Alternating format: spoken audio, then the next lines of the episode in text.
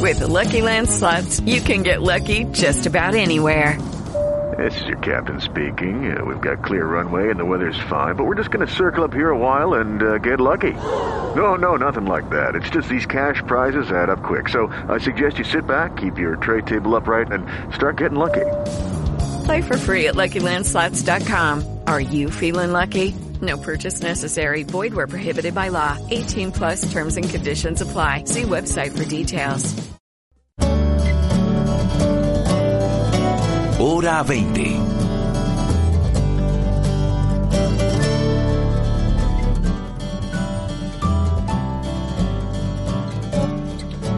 Siete de la noche, 46 minutos. Bienvenidos. Aquí empieza Hora 20 de Caracol Radio.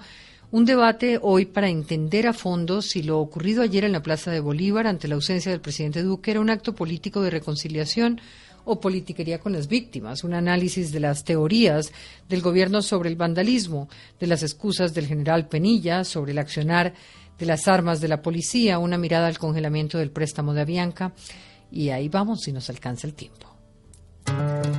Los panelistas en hora 20. Los panelistas, Larisa Pisano, politóloga, periodista, gracias por estar con nosotros. Buenas noches. Buenas noches y un saludo para ti, Diana, y para todos los oyentes. También con nosotros Juan Carlos Flores, historiador, es concejal. Diana, muy buenas noches, un placer estar aquí con usted y saludo a Larisa, quien no veo en vivo y en directo desde épocas de normalidad ya hoy olvidadas. Imagínese, ¿hace cuántos meses? ¿Cuántos meses? Iván Cancino, abogado penalista y columnista. Buenas noches. Buenas noches, Diana. Un saludo a mis compañeros y a toda la audiencia. Un gusto estar con ustedes.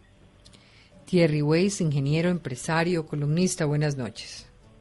Muy buenas noches, Diana. Saludos a ti, a tu muy especial audiencia y a mis copanelistas.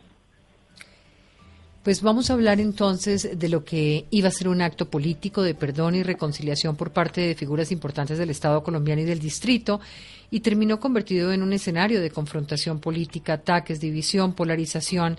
El evento ecuménico que estaba programado a las 10 de la mañana contó con la participación de la alcaldesa que se encargó de pedir perdón a las víctimas por la muerte de 13 personas. Dijo que este era el hecho más grave en la ciudad desde la toma del Palacio de Justicia que la alcaldía tenía pruebas del abuso policial y que estos estaban para cuidar a la ciudadanía y no para atacarla.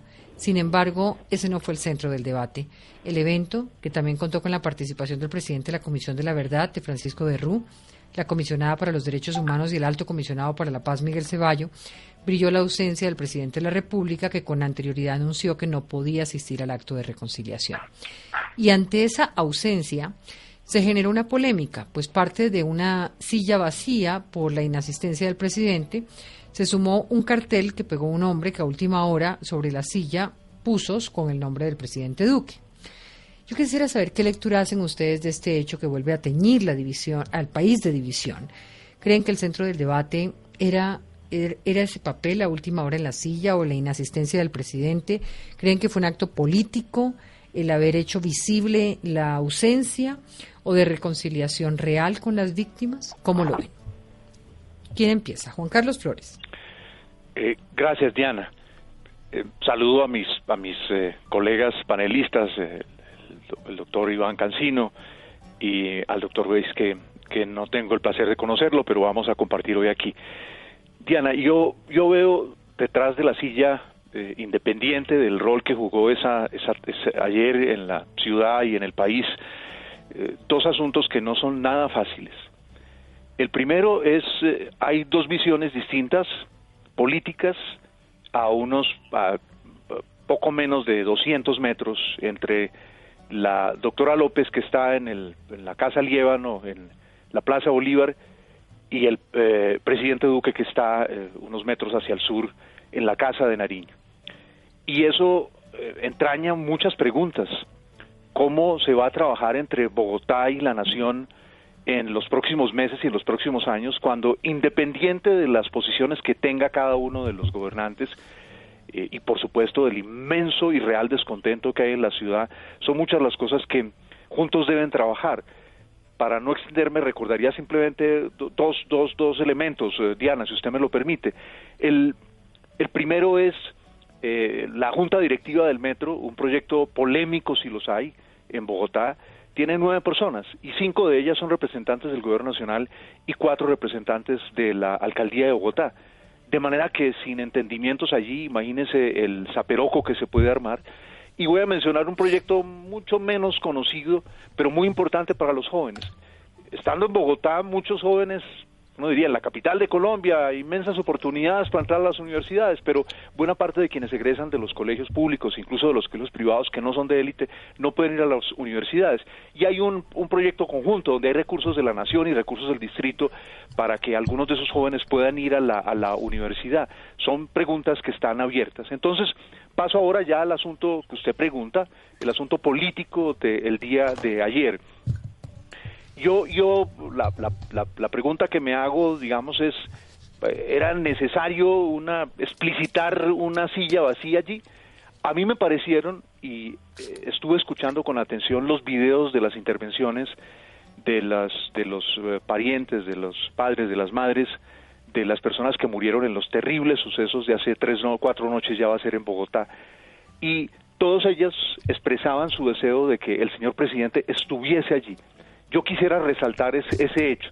No el hecho, cierto, que es clarísimo, hay dos visiones distintas entre la alcaldía y el gobierno nacional, pero es el deseo de quienes sufren tamaño, tamaño trauma tan inmenso, salen sus seres queridos a alguna labor, muchos de ellos, como lo hemos visto, trabajaban en, en labores de mensajería, una niña que pierde la vida porque una bala perdida le atraviesa el corazón entrando apenas a la vida y todos ellos querían escuchar unas voces de solidaridad, de compasión, eh, quieren encontrar una explicación a una tragedia inmensa que luta a sus familias, a sus amigos, y, yo resaltaría, resaltaría esa circunstancia.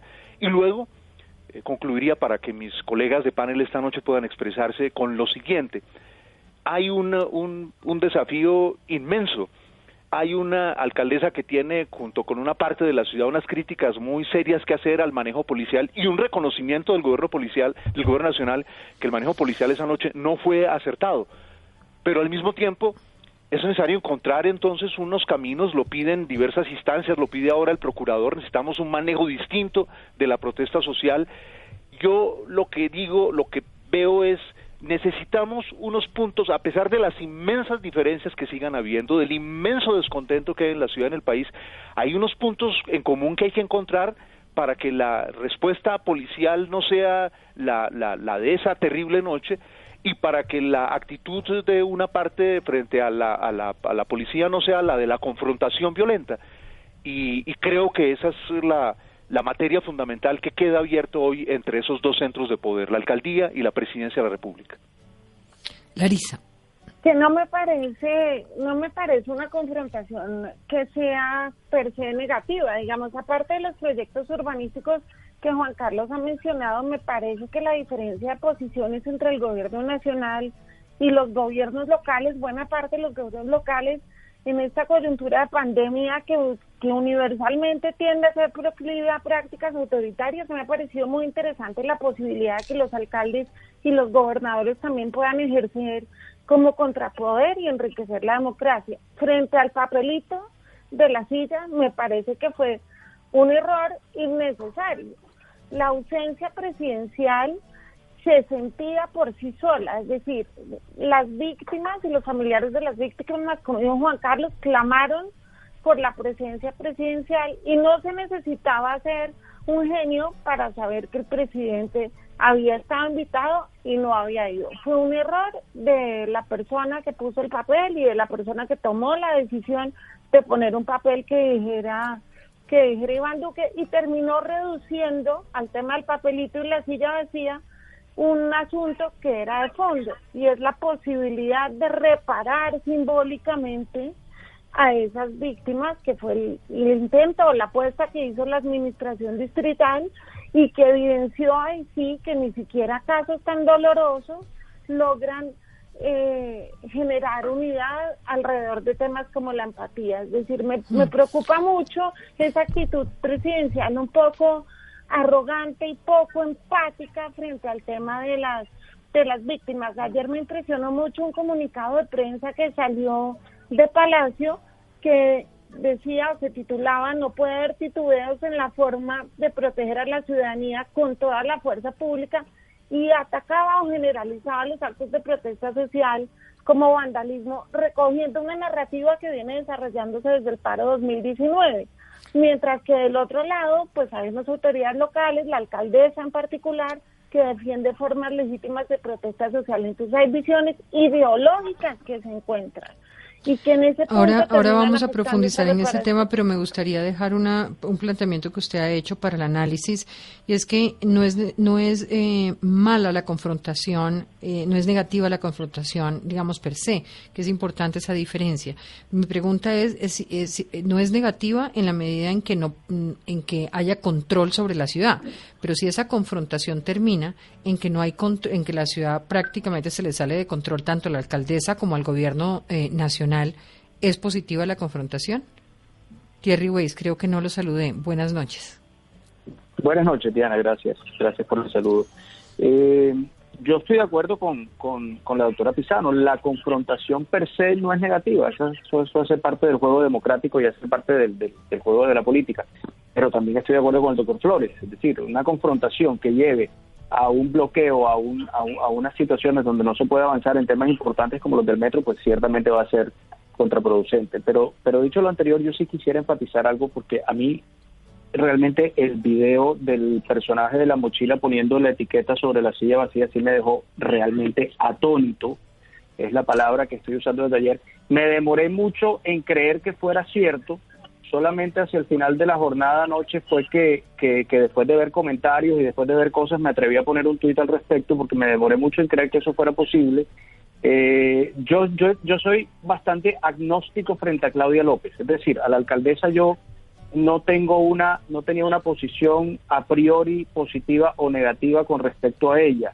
Eh, estaba muy dispuesto a dejarla desempeñar su gestión y, poder analizarla y, tomar decisiones con respecto a ella futuro en las, en, las, en las aspiraciones políticas que claramente tiene más adelante con base en lo que hiciera durante su alcaldía. Pero una candidata, alcaldesa candidata, porque, porque creo que es válido en este caso, candidata futura a otros cargos más importantes, que ha sido símbolo de transparencia, de cercanía con el pueblo, de, de un nuevo estilo de hacer gobierno, de rechazo a la politiquería, que lideró eh, eh, la consulta anticorrupción, eh, no podía hacer lo que hizo ayer. Todavía quiero rehusarme a creer que eso estuvo autorizado por ella. Eso espero que haya sido idea, mala idea de alguno de sus asesores y espero que esa asesora sea asesor o asesora sea leccionado o sea retirado porque realmente lo que se vio ayer es algo que no, no, no, no, no encaja con la imagen que, la doctora López nos ha querido eh, presentar de lo que ella representa para la política colombiana. Me parece que fue muy, muy bajo como gesto. Iván Cancino, me toca dejarlo después de la pausa, si me permite. Claro, no importa. Gracias. Escuchas Hora 20.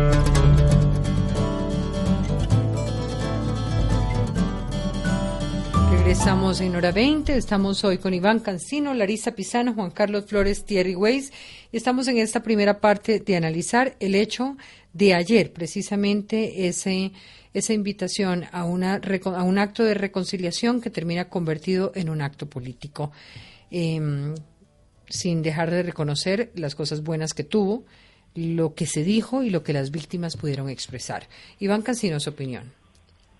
Eh, gracias, Diana. No, lo, lo primero era un acto convocado por, por la alcaldesa Claudia López y ahí no hubo ausencia de gobierno.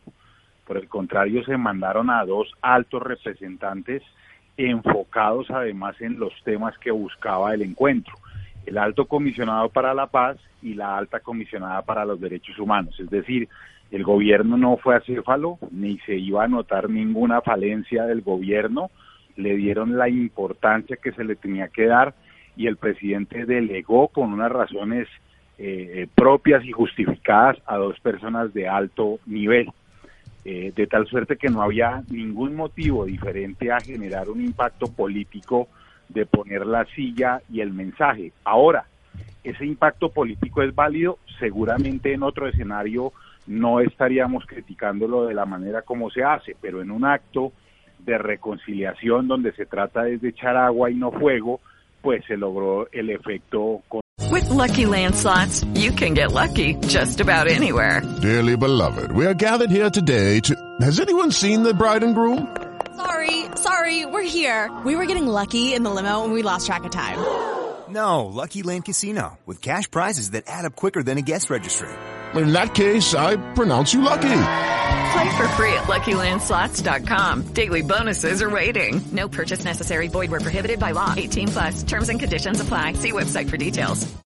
Hello, it is Ryan, and we could all use an extra bright spot in our day, couldn't we? Just to make up for things like sitting in traffic, doing the dishes, counting your steps, you know, all the mundane stuff. That is why I'm such a big fan of Chumba Casino. Chumba Casino has all your favorite social casino style games that you can play for free anytime, anywhere with daily bonuses. That should brighten your day a little. Actually, a lot. So sign up now at chumbacasino.com. That's chumbacasino.com. No purchase necessary. BGW. Void were prohibited by law. See terms and conditions. 18 plus. contrario. Y lo segundo que yo debo manifestar es, sí, claro, eh, avalo la, la reconciliación, pero un acto de reconciliación hubiera implicado también invitar a los policías maltratados y mostrar la alcaldía que hay un reproche a la policía por su actividad, haberlo hecho público, pero también que entre los familiares de los unos y los otros se hubieran intercambiado algunas palabras de reconciliación y algunos mensajes eh, de altruismo para que la comunidad y la policía también entendieran cómo es el mensaje.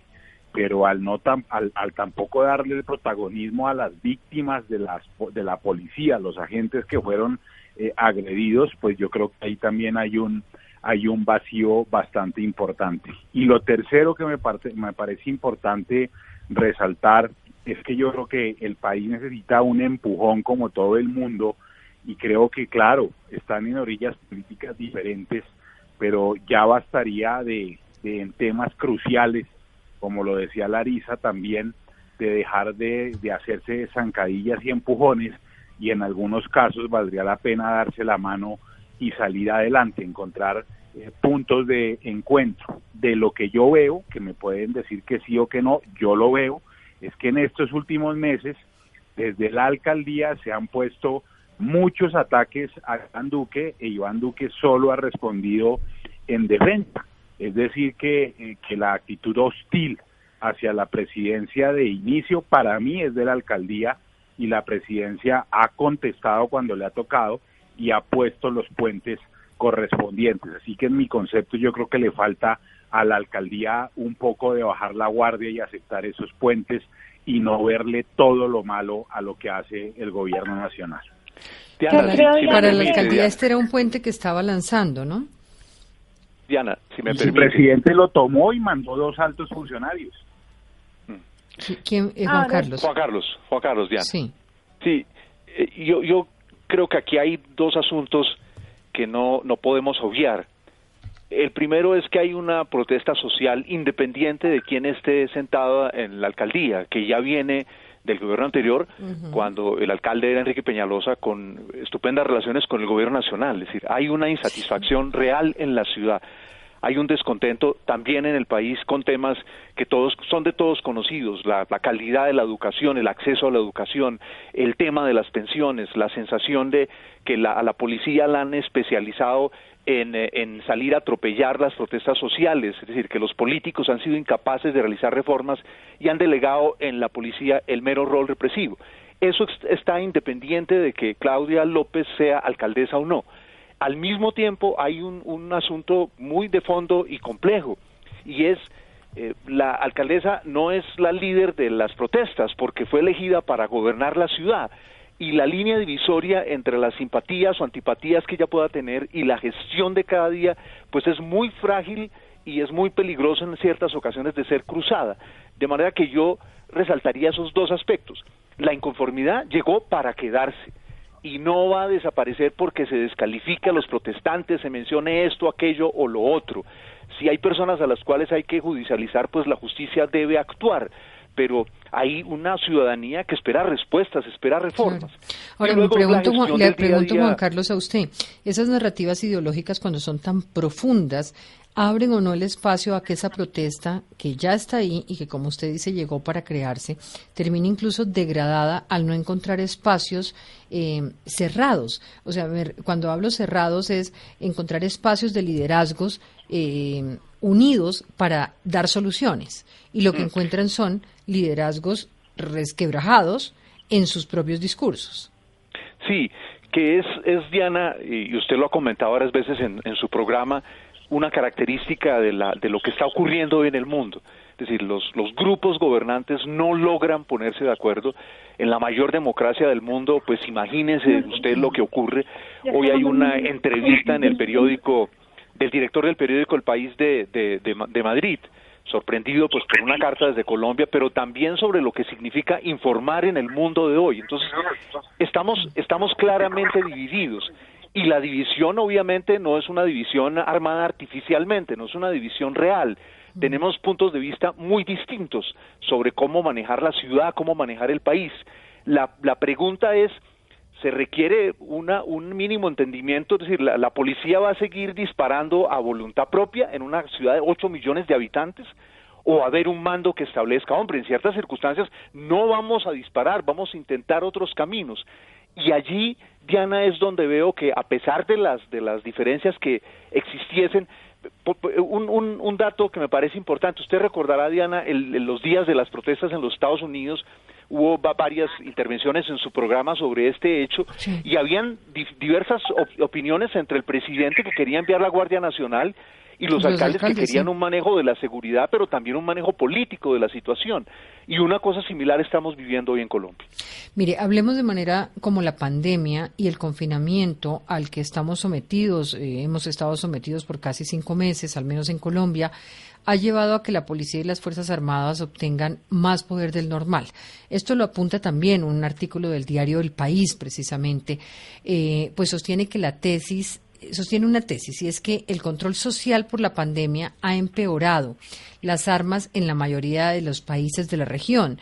Eh, dan como ejemplo el caso de Brasil, donde hay un gran número de ministros de gobierno que han sido o son militares, en países como Perú, Chile, Ecuador, donde todavía impera el estado de excepción. Eh, ponían los eh, autores de este artículo, entre ellos Javier Lafuente, que fíjense en Lima lo que ocurrió también con la policía y en diferentes partes, o sea, no es un tema solo de Colombia, es cómo la pandemia le ha entregado a, las Fuerzas Armadas un empoderamiento, pero no a través de escenarios de diálogo, sino de, de, eh, de, control policivo eh, de otro carácter es el, policía que está solucionando problemas que no le corresponden. O sea, ¿cree que la pandemia ha acentuado ese poder de policías y militares? que tantas facultades se les entregó con fin de controlar a la gente por la pandemia? Diana, puedo, eh, Iván, Iván, te voy a decir lo, siguiente. Sí, lo, lo primero es que de lo que hemos leído y hemos escuchado, dos cosas. Yo creo que los protocolos de respuesta están claros y están limitados por, eh, por temas de derecho internacional. El problema es que los ejecutan mal. Así que cuando, cuando a mí como abogado hablan de reformas, de, de poner más protocolos, pues digo lo de siempre. O sea, Colombia es un país donde las leyes están todas, donde la protección de derechos humanos está todas en, en el papel, pero en la ejecución muchas veces está mal. Así que yo creo que el tema no es de más protocolos o de reformas, sino que hay que hacer una revisión muy clara de, de, las alertas tempranas, que es un término que se puede utilizar para todo, porque yo, yo he visto, Diana, que por ejemplo varios de esos agentes de policía en los CAIs ya tenían denuncias de abuso policial. Es decir, que no es un tema que amanecieron este fin de semana o la semana pasada con ganas de, de violar la ley o la normatividad o de ser abusivos. Entonces, ¿qué es lo que pasa al interior? De la entidad que hay quejas y no se procede rápidamente con estas quejas en control interno, en control disciplinario. Entonces, yo creo que yo creo que, que, eso para mí es muy importante de no es de reformas, sino también de mirar eh, las alertas que se presentan. Eso es igual con la violencia intrafamiliar y los delitos sexuales. Eh, una persona no, no amanece con ganas de violar una niña o su hija. Ya hay muchos indicios, ya hay quejas en las comisarías de familia. Aquí pasa lo mismo. Había ya quejas contra ciertos policías y al no actuar, pues ellos piensan que pueden seguir impunes y yo creo que sí falta un poco de control y de, y de mirar qué es lo que pasa con esos temas.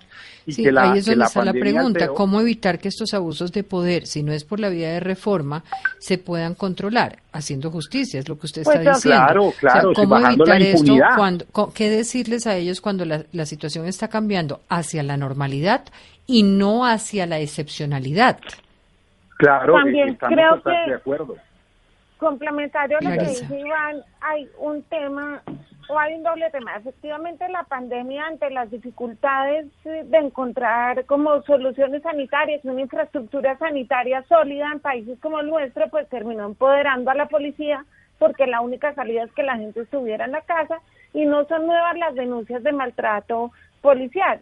Incluso tampoco son nuevas en temas relacionados con la protesta social. Recordemos a, a Dylan Cruz el año pasado.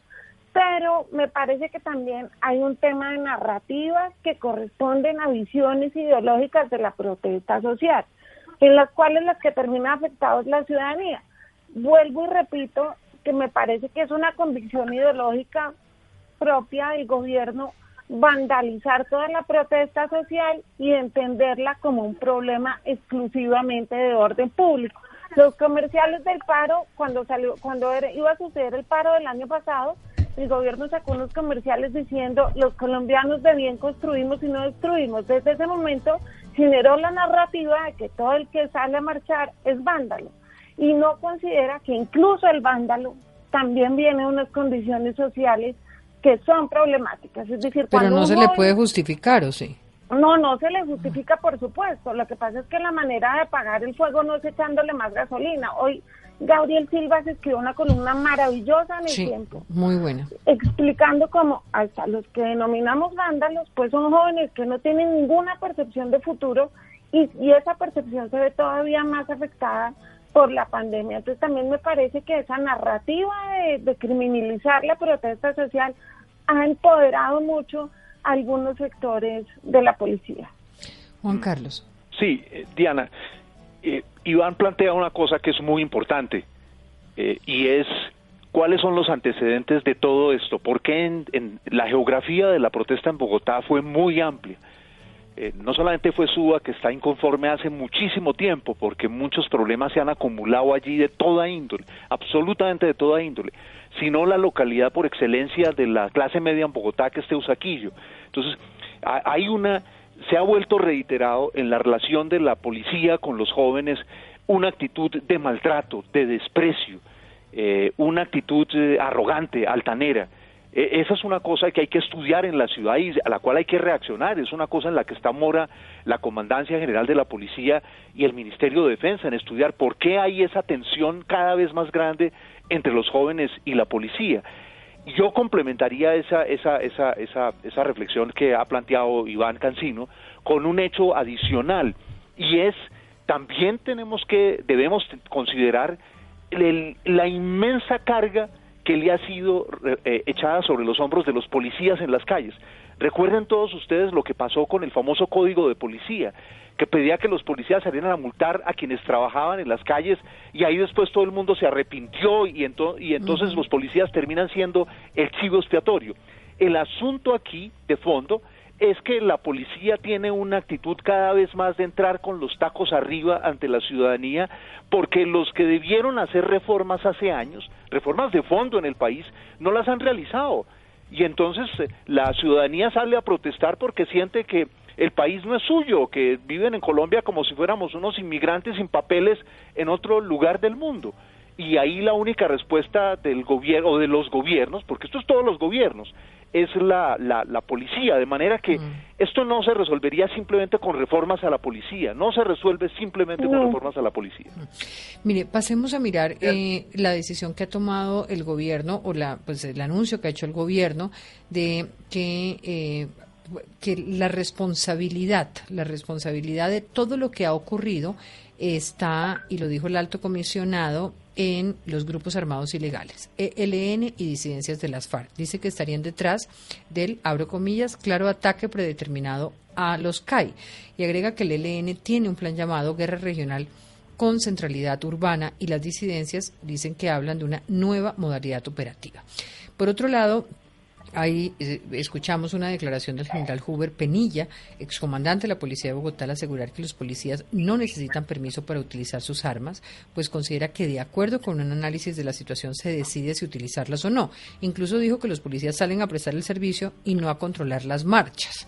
Desde otra orilla, el procurador Fernando Carrillo hoy le dijo a Gustavo Gómez en 6 AM que recibió de la alcaldesa un documento con varias pruebas, información y videos que demostrarían que sí hubo abuso y uso de armas de fuego por parte de la policía las noches del 9 y del 10 de septiembre. También dijo que son 119 las denuncias y 65 los hechos en los que posiblemente se utilizaron armas de fuego en contra de los manifestantes. Eh, se los planteo porque cada vez que tenemos esta situación de vándalos, y era un poco lo que Gabriel Silva planteaba, eh, pues no estamos hablando de jóvenes con eh, el gobierno no reconoce. With lucky landslots, you can get lucky just about anywhere. Dearly beloved, we are gathered here today to. Has anyone seen the bride and groom? Sorry, sorry, we're here. We were getting lucky in the limo and we lost track of time.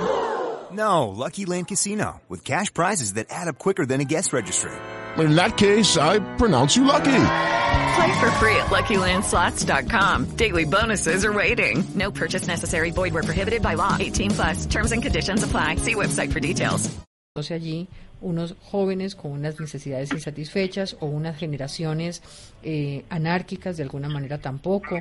Eh, no, no reconoce nada distinto a que siempre es eh, factores relacionados con, la, con, con el conflicto, guerrilla detrás de el vandalismo.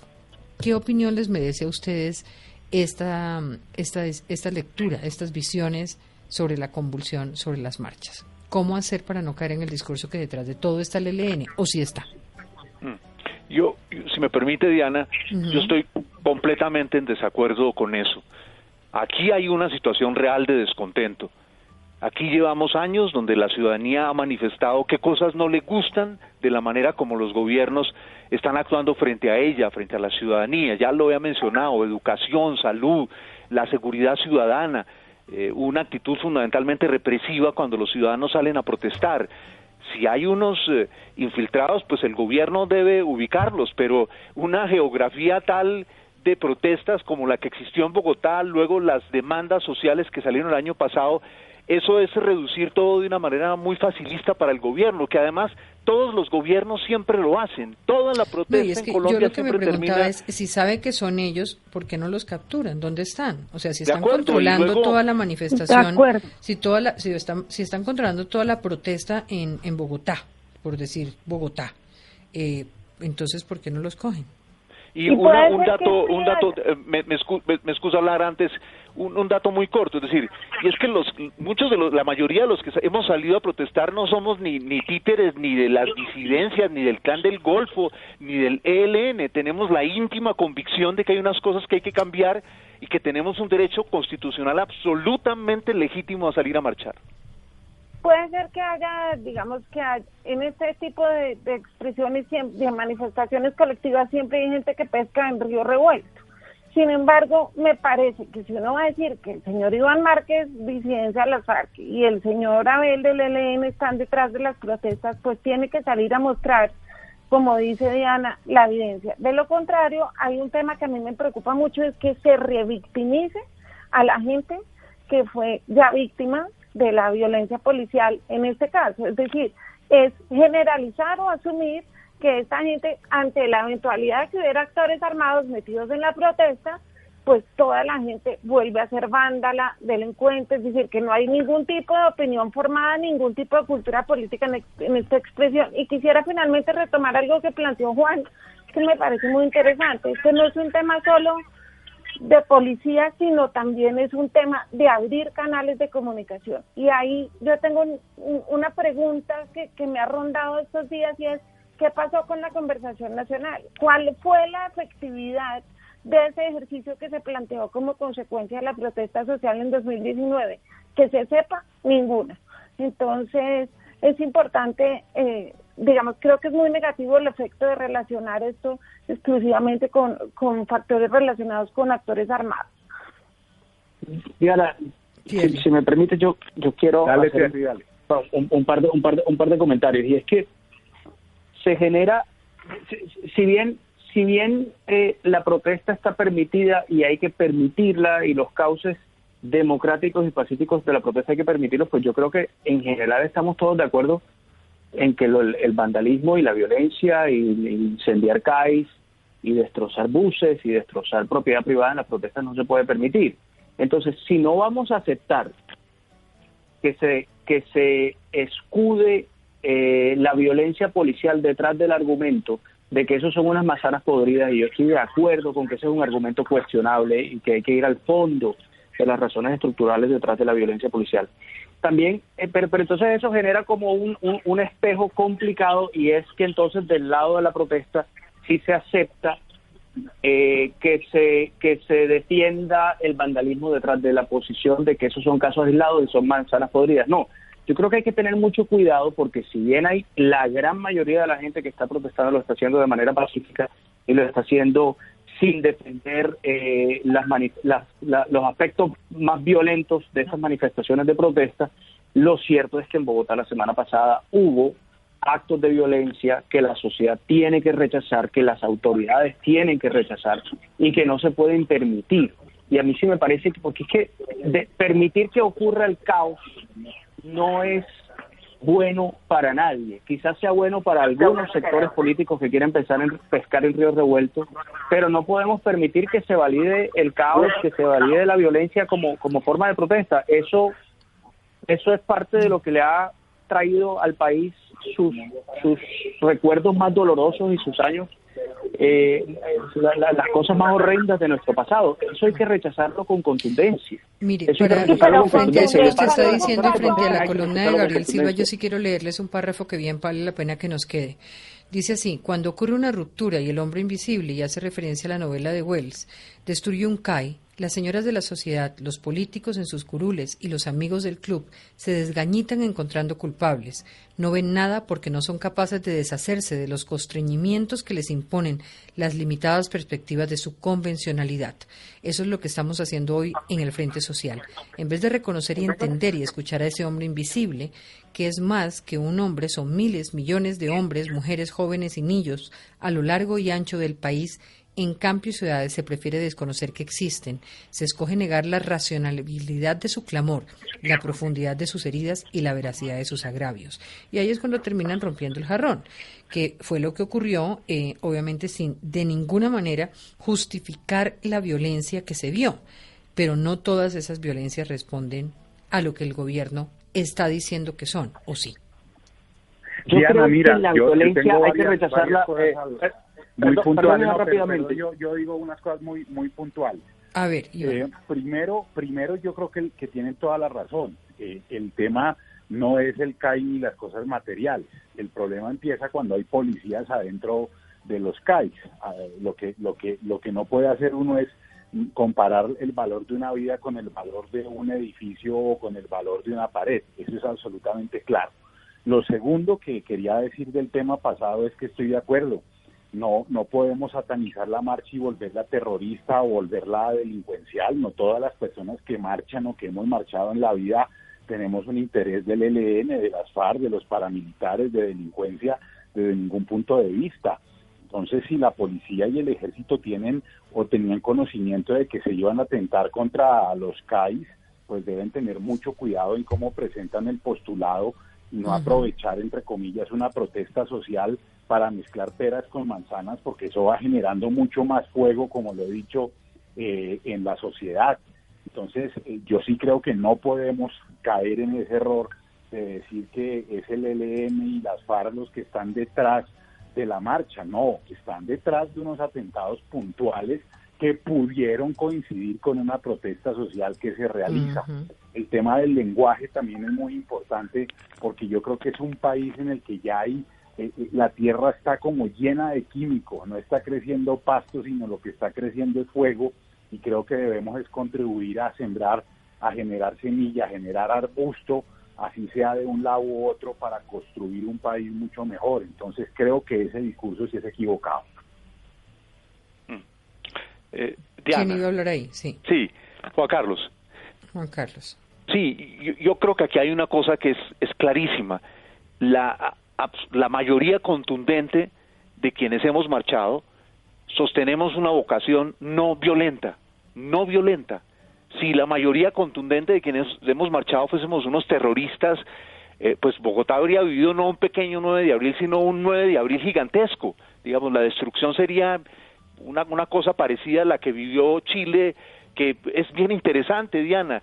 He recordado cuando ocurrieron, tuvieron lugar las protestas de Chile, que el gobierno de allá, el gobierno del presidente Piñera, salió a decir que eran unos agentes extranjeros y después le tocó tragarse ese argumento porque resultó que era la realidad del, del país, que había un genuino descontento que quería encontrar salida y por supuesto siempre por desgracia el descontento puede traer o reacciones desmesuradas de la autoridad como vimos en la noche terrible de Bogotá o unas personas desadaptadas cuyo único afán es el de destruir pero me parece que seguir pidiéndole a la gran mayoría de los que marchamos en Colombia de manera pacífica que demostremos que no somos unos bandidos, que no somos unos delincuentes, que no somos unos terroristas, pues cuando la tarea de encontrar a los terroristas y a los delincuentes es del gobierno, el sur del país está lleno de coco, está de coca, está lleno de violencia, de todos los grupos más tenebrosos que tienen intimidad a la ciudadanía y que está haciendo el gobierno allá, donde está el clan del Golfo, donde está el ELN,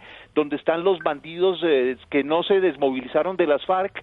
Entonces, me parece una infamia pretender que la gran mayoría de quienes marchamos somos unos idiotas útiles del terrorismo. Eso es una vil calumnia. Muy bien. Si les parece, hacemos una pausa para los deportes. Ya regresamos. En Caracol Radio, hora 20.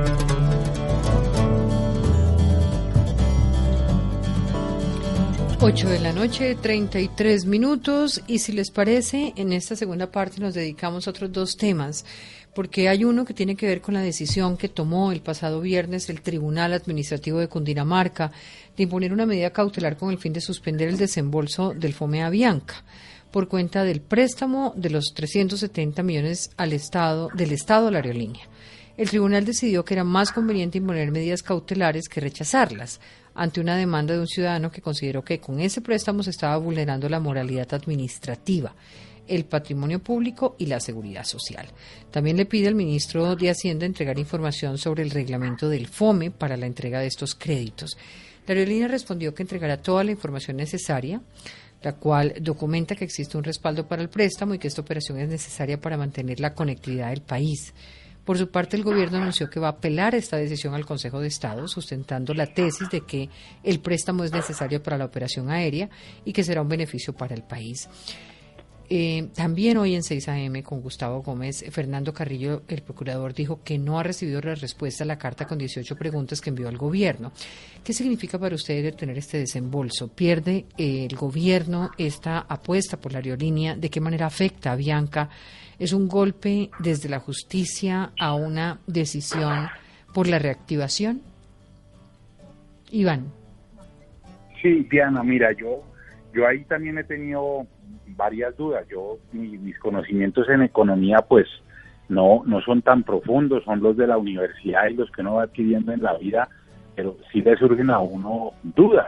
eh, dudas que a lo mejor una persona experta se las puede resolver fácil. Por ejemplo, si es tanto dinero, ¿cuánto vale la compañía y por qué no es mejor eh, ser accionista de la misma y comprar que participar de un préstamo? Por ejemplo, es una, una pregunta que yo me hago, que, a lo mejor vuelvo y repito, es, es ingenuo y tiene una respuesta fácil. Frente al, al proceso jurídico propiamente dicho, eh, me parece que la, que la acción que se interpone es una acción que está contemplada en la Constitución y como es una suma de dinero tan importante, pues la explicación de la medida cautelar es clara. Dicen que, que, obviamente si el dinero se presta después recuperarlo es más difícil que el daño que se puede producir no prestándolo. Ahora, el, el gobierno puede salir muy fácilmente de eso si la explicación es satisfactoria, así que le, le tocará emplearse a fondo tanto a Bianca como al Ministerio Ahora, de ¿deben los Hacienda. tribunales dirimir este tipo de situaciones? ¿Es- ¿Le corresponde, digamos, a Sí. ellos? Sí. Sí, sí, claro, porque es en el en el en el desarrollo de, de un tema de interés público, de un dinero público, como se plante- se plantea una acción popular que nos puede afectar a todos. Y yo creo que si el Ministerio de Hacienda, como espero que lo haga, explica muy bien los motivos, y a Bianca también lo hace, pues se levantará la medida cautelar y se seguirá adelante con el préstamo. Yo, Ahora, me yo pregunto por qué el gobierno no le responde entonces al Tribunal Administrativo en vez de apelar ante el Consejo de Estado, así como también responder las preguntas de la Procuraduría frente al tema. O sea, esto Claro, de alguna manera es un mensaje de transparencia. Di- digamos que, que jurídicamente ya no podemos hablar ahí tanto de ese concepto porque ejercer un recurso o no no es un tema de transparencia. A la Procuraduría sí se las tienen que responder porque es un órgano de control que tiene cómo eh, hacerlo y tienen los días legales para contestarle. Pero en el término legal, pues son una parte común y corriente y pueden utilizar eh, Cualquier eh, recurso la que acción legal que corresponda, ellos sí. correspondan. Diana. Thierry.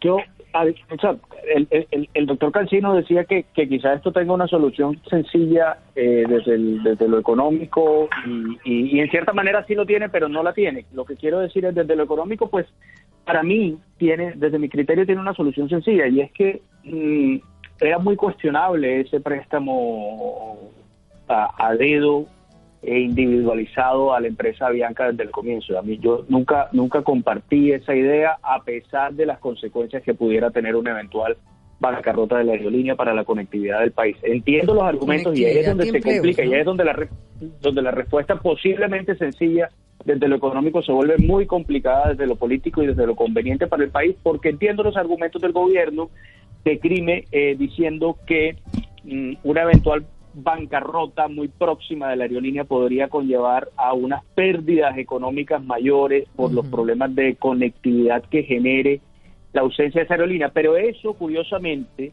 es el Estado tratando de corregir un problema que creó el mismo Estado. Es decir, aquí cerca a mi casa hay una pizzería que desafortunadamente cerró por culpa de la pandemia, pero nadie tiene que salir a rescatar esa pizzería, pues, pues el suministro de pizzas del barrio no va a sufrir porque hay muchas otras pizzerías en el barrio que lo pueden que lo pueden eh, suplir. En el caso de la aerolínea Bianca, uno de los problemas que ha habido en Colombia a lo largo de las últimas décadas es que ha habido una restricción de entrada, unas, unas barreras de entrada que han impedido que haya un libre mercado, una competencia libre en el mercado de los tiquetes aéreos. Eh, generamos un monopolio artificial en cabeza de esta aerolínea, a la que además quiero mucho, además como barranquillero la quiero mucho porque es una aerolínea que nace en esta ciudad y le tengo todo el afecto eh, que le tenemos todos los barranquilleros a la empresa, pero eh, a mí sí me pareció impresentable desde el comienzo que el Estado estuviera salvando eh, a una empresa de manera tan individualizada eh, y, y, y de una manera que, que no creo que fuera necesario Pero es porque lo mismo creo que se ha hecho en Europa con Alitalia y con otras, ¿no? Sí, pero, pero en, en esos casos, eh, y, y desconozco el caso específico de Alitalia, pero muchas de las aerolíneas europeas Es más eh, son estatal. en parte propiedad de los estados Sí. eh, a, a la- a los que se refieren. O sea, Air France, famosamente, fue una empresa estatal, la LM también. Es decir, el, el- caso de Europa es distinto. Aquí lo que estamos es salvando una empresa que ni siquiera es realmente de propiedad eh, colombiana, ¿no? Y además salvando una empresa que ya venía en problemas desde antes de la pandemia. Ojo, eh, había que ya venía con problemas financieros desde antes. A, a mí, a mí, sinceramente, no me parece que se pueda justificar ese préstamo. En este caso, estoy de acuerdo con, la decisión tomada con el tribunal creo que eh, la, la eventual desaparición de Avianca, que es algo que no quisiera que ocurriera y que es algo que para que me entristecería mucho, pero si llegara a ocurrir, podría ser eh, suplida por la concurrencia de otros otros agentes en el mercado de, de los aéreos. Pero desafortunadamente eso no fue lo que pasó y pues ya nos embarcamos en este camino que me parece muy cuestionable y, y que yo realmente pues aquí sí no puedo defender la decisión del gobierno. Juan Carlos. Eh, Diana, el, el Tribunal Administrativo eh, estaba en la obligación de realizar un trámite, de acoger o no esa acción popular y revisando las preguntas que el Tribunal le plantea al Gobierno Nacional, me parecen completamente razonables, porque está, el tribunal dice, recogiendo aspectos de la acción popular, que son tres, 370 millones de dólares del patrimonio público. Y, y plantea la, la pregunta de cuáles son las condiciones en las que se ha otorgado ese, ese préstamo y cuáles son las garantías reales para su respaldo. Usted planteaba el caso, Diana, de las aerolíneas europeas y usted recordará que en el, en, la- el caso de Lufthansa el, el- el gobierno eh, eh, alemán ha recibido un, alrededor de un 20% de participación accionaria, obviamente con muchas garantías, con muchísimas garantías, porque pues, usted sabe que las aerolíneas hoy no son totalmente dueñas de los aviones, tienen un endeudamiento muy alto, en fin. Luego hay otra pregunta completamente razonable que se le haría a cualquier funcionario público y es eh, si, que el presidente, eh, ¿por qué no informó de un eventual conflicto de intereses? Pues la, la señora hermana del presidente, la, la eh, eh, señora Duque de Samper, es actualmente vicepresidente senior de Relaciones Estratégicas y, y- manejo del cliente en la aerolínea. De manera que son preguntas que se hace cualquier democracia. Eh, uno diría, debería existir ya un debate de fondo en el Congreso sobre esto. Aún no toma el tribunal una decisión porque debe de recoger todos estos eh, elementos para tomar una decisión más de fondo, pero me parece que representa esa acción popular, no sé quién la presentó, no conozco el nombre del ciudadano, que representa el sentir de muchas personas que dicen, listo, pero ¿cuál es, eh, por qué a Bianca, por qué no a otras empresas? Porque pues ya sabemos todo lo que han padecido sectores enteros eh, al, al- al- borde de la ruina. Pensemos todo el sector de la restaurantería, tanto de la, eh, de los, eh, para los consumidores de más altos ingresos como para la clase media, los sectores populares. Me parece, Diana, y, complementando lo que dijo Juan Carlos, que ha habido un error profundo de comunicación por parte del gobierno al tratar de sacar adelante este préstamo, porque, eh, digamos, si bien puede haber alguna justificación, que puede ser la misma que han tenido otros 93 países para hacer préstamos a las aerolíneas, y es que eh, el transporte aéreo es fundamental para reactivar el comercio local, el sector gastronómico, el turismo, y que hay millones de empleos que dependen de eso. Hoy, por ejemplo, a Bianca, apenas se supo la decisión del tribunal, dijo que tenía que justificar por qué era la lógica de este préstamo, mientras que el gobierno no lo ha hecho claramente con una pregunta adicional a las que plantea Juan Carlos y es la justificación de por qué sacar recursos del fondo de emergencias para sacar para ese préstamo, por qué sacar recursos que vienen de, de los fondos territoriales de regalías y de las prestaciones y de las pensiones territoriales para hacer ese préstamo. Yo creo que el contexto de la pandemia, sumado a que estos recursos salgan del FOME, que ya venía de ser un fondo que, que, que fue objeto de debate al comienzo de la pandemia por la discusión entre gobernantes locales y el gobierno nacional, termina generando muchas dudas. ¿Quién me falta? ¿Ya? Ya, hablamos los cuatro. Pues un Ya último tema. el tour, el tour. Sí, un último tema después del tour y es eh, algo de la política en Washington, porque tiene que ver con nosotros. Pues este fin de semana fue elegido con el 66.8% de los votos Mauricio Claver Carón como nuevo presidente del BIT en reemplazo de Luis Alberto Moreno, después de 15 años.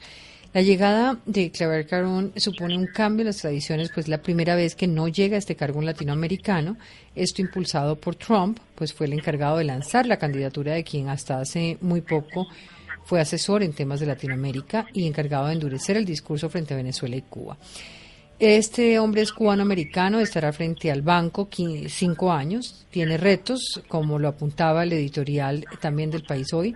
Este no cuenta con los apoyos de buena parte de la comunidad latinoamericana, pues en la votación del sábado Argentina, México, Perú y Chile se abstuvieron de votar, contraria a la posición de Colombia, Brasil y su impulsor Estados Unidos.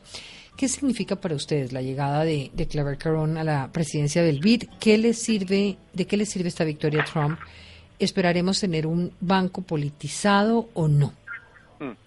Eh, Diana, si usted me permite, en esta elección se metieron eh, al rancho del BIT dos temas eh, norteamericanos, uno de política interna, pero que tiene efectos internacionales, globales, la elección, la reelección o no del presidente Trump, y el otro, eh, las, la, la puja creciente entre los Estados Unidos y China.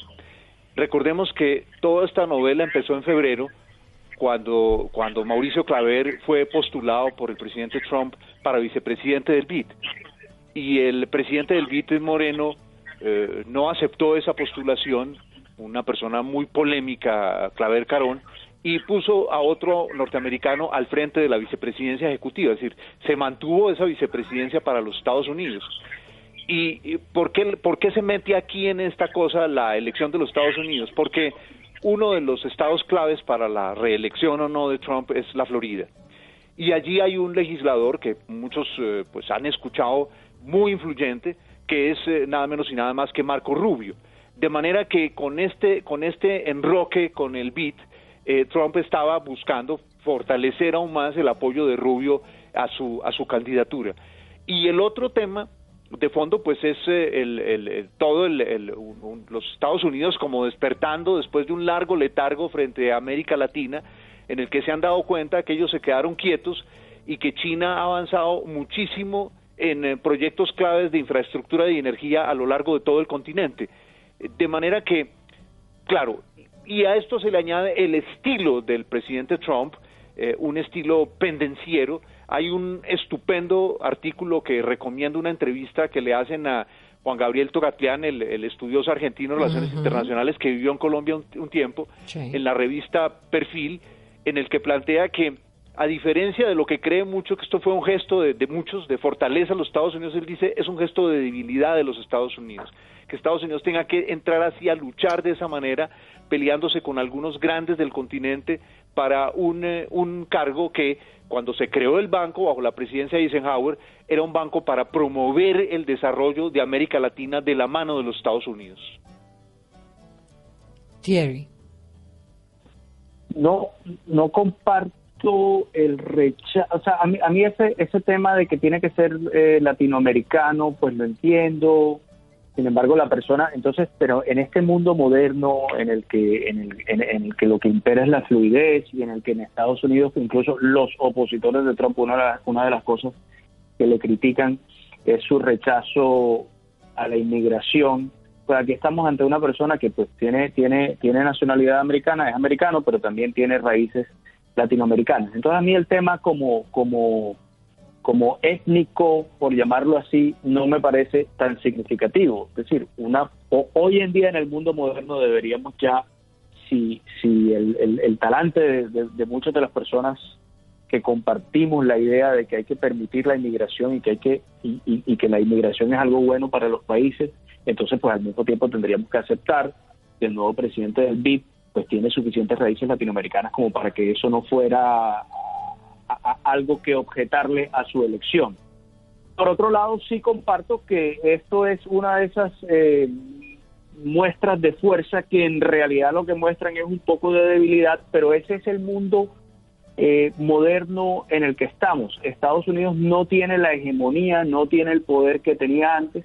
En esta ocasión logró imponer su voluntad, pero pero pero pero pero tuvo una importante oposición internacional, es decir, ya las cosas no son como antes, esto es una señal de cómo está cambiando el mundo, de cómo está cambiando el vecindario. A mí particularmente, pues no me preocupa la elección del nuevo presidente, eh, en la medida en la que sea positivo su, su, la, su tenencia del cargo para Colombia, me parece que eso es lo más importante para nosotros, pues el apoyo de Colombia en este caso, yo creo que más, no, no, no creo que haya sido tan coyuntural como algunas personas lo ven, yo creo que eh, el nuevo, el nuevo presidente del BID eh, no va a ser contraproducente para los intereses del país y a mí eso realmente me importa más que su país de origen. Larisa. Pues me parece que más allá de cómo lo vaya a hacer el, el señor eh, y de que las tradiciones políticas informales sí importan, eh, lo que hay que pensar es un poco cuál es el sentido y qué representa esto en la política exterior de Iván Duque. Y lo que uno siente es que eh, al haber sido el primer presidente latinoamericano que salió a apoyarlo desde junio en la candidatura de, del señor Claver Clarone, eh, y al ser el primero que salió a celebrarlo el día de hoy, me parece que está poniendo todos los huevos en una sola canasta en la medida en que este señor es profundamente ideologizado y eh, pues que cantar el voto de una manera tan tan emocionada y tan efusiva no necesariamente se responde a una tradición de política exterior colombiana mucho más equilibrada y neutral que la que está evidenciándose en este momento. Me falta Cancino. Yo veo que él primero tiene toda la experiencia en el en el sector financiero, estuvo en el Fondo Monetario y, y además conoce el continente, ha sido asesor, fue importante en proyectos de ley bipartidista para proyectos en América Latina, eh, ha promovido las ayudas del COVID ahora para el continente, así que yo creo que de entrada no le veo absolutamente eh, nada que temer, sino por el contrario creo que llegará a, promover o a seguir impulsando las inversiones en el continente y el BID pues todos sabemos que es un eh, tiene un papel muy protagónico en América Latina y especialmente en Colombia, sobre todo después de 15 años de la presidencia de, del doctor Moreno. Así que a, primera vista, pues no, no tengo absolutamente eh, ningún reproche ni nada que, genere una situación de alarma frente a la elección del nuevo presidente del BID. Pues esperemos que así sea y que continúen los apoyos hacia Colombia. Gracias a los oyentes, gracias a los panelistas. Mañana otro debate en hora 20.